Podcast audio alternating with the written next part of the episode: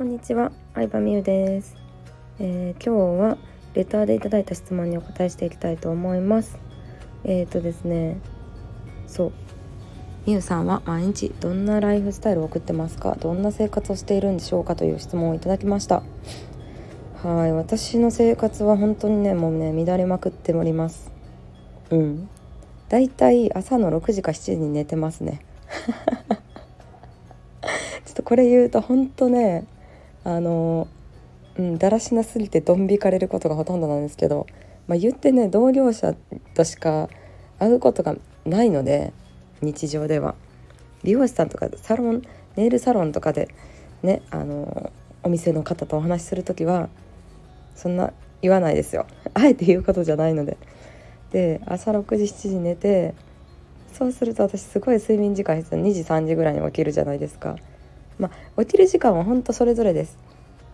あのお昼12時とか13時からズームとかの予定が入人と会う予定とかが入ってる時は、まあ、もうちょっと早く寝たりとか、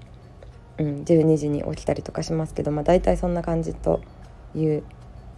うん、感じですねそう夜の方がすごいねテンション上がるというかなんか夜って誰からの LINE とか電話とか何メッセとかも来ないのですごい集中できちゃうんですよね。うん、なので昔講座をねオンラインの講座作ってた時とかも結構夜にあの、収録してましたね。夜の2時3時ぐらいにカメラセッティングしてメイクして着替えて収録したりしてたんですけど、うん、でもこういうのができるのもなんか自営業の良さかなというか。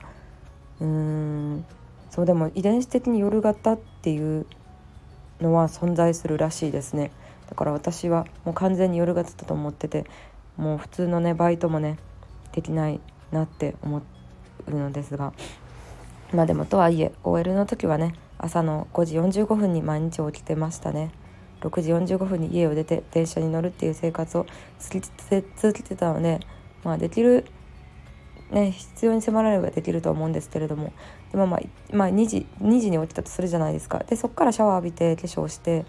で外にご飯食べに行ったりとか本屋さん巡りとかはしますね。そう。結構そのマーケティングとかビジネスの目線を養うのにずっと家にいてネットばっかりしててもよろしくないなって思うのでできるだけ外に行って新しいうん商品とかなんだろう食べ物とかうん本屋さんに行くとさこう自分が興味のないジャンルの流行ってるものが目につくじゃないですか。そうアマゾンとかツイッターだとねやっぱりもうカテゴライズされちゃってあなたが見たあなたが見た本はこういう人がこういうのを他に買ってますよとかおすすめしてくれるじゃないですかあのシステム自体が自分の視野を狭めちゃうなと思うのでできるだけ本屋さんに行ったりとかカフェに行ったりとかしますねまあ2時えっとね平日のね昼過ぎとかだと結構空いてることが多いのででそこからあのラッシュに巻き込まれないように戻りますね、うん、5時とかになる前に。か自転車で移動したりとかっていう感じですね、まあ、あとはたまに公園に行ったりとか神社巡りをしたりとか自然に適度に触れてあの自分のなんだろうなメンタルをね整えるようにしたりとか。でも結構家にいて動画見たり音楽聴いたりすることも多いし本読んだりとか。雑誌見たりとかして過ごしてます。はい。収録してます今。そう。えー、あとは何してるかな？でも毎日そんな感じですね。うん。であ、うん、SNS の投稿とかはなんか意識してるっていうわけではなくほぼ趣味のような感じでやってるので YouTube のストックがなくなったら YouTube 撮ってそろそろ新しい講座をやろうかなと思ったらその講座の準備をしてでまあアカデミーをね運営してるので月末月初にやることとか、うん、あとは経費の経処理だったりとかうんあとはアフィリエイト報酬の振り込みだったりとかいろんなねあの支払いもろもろは、まあ、決まった1ヶ月のサイクルっていうのがあるんですけど基本的にはそんな感じかなと思いますね。あとは仕事する時としない時っていうのは結構分けてるなとは思っててうん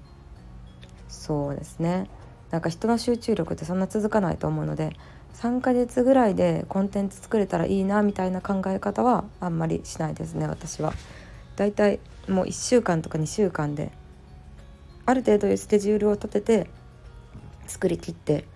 今1週間ですね。講座とか作る期間自体は。1週間作りきってであとは決済の申請だったりとか、うん、教材のチェックだったりとか、まあ、予備日として1週間っていう感じで1週間ぐらい集中型で作ることが多いかなと思いますね。うん、そう。でまあやっぱこんな性格なので人を巻き込むっていうのも大事だと思ってて何かを作る時にうん例えば動画編集担当の夫だったりとかうんなんだろうな、まあ、対談収録とかだったら人とねもうすぐにアポを入れちゃうとか、うん、みたいに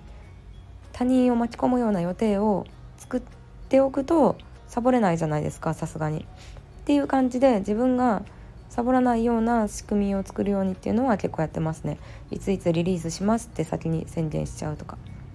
はいっていう感じですそう前のね音声でも少しお話ししたんですけれどもストレングスファインダーっていう自分の強みを知るテストがあるんですけれどもそのテストをうんどうやって自分のねあの日常に生かしたらいいのかビジネスに生かすことができるのかっていう講座をね、えー、オンラインでやろうと思ってます。えー、サロンメンバー限定で案内メルマガの中で案内しようと思ってるので興味がある方は是非、えー、概要欄の方からサロンに登録してみてください。参加してみてください。無料でいろいろね見られるコンテンツもたくさんあるので、えー、結構好評いただいております。ということで今日も聞いてくださりありがとうございました。バイバイ。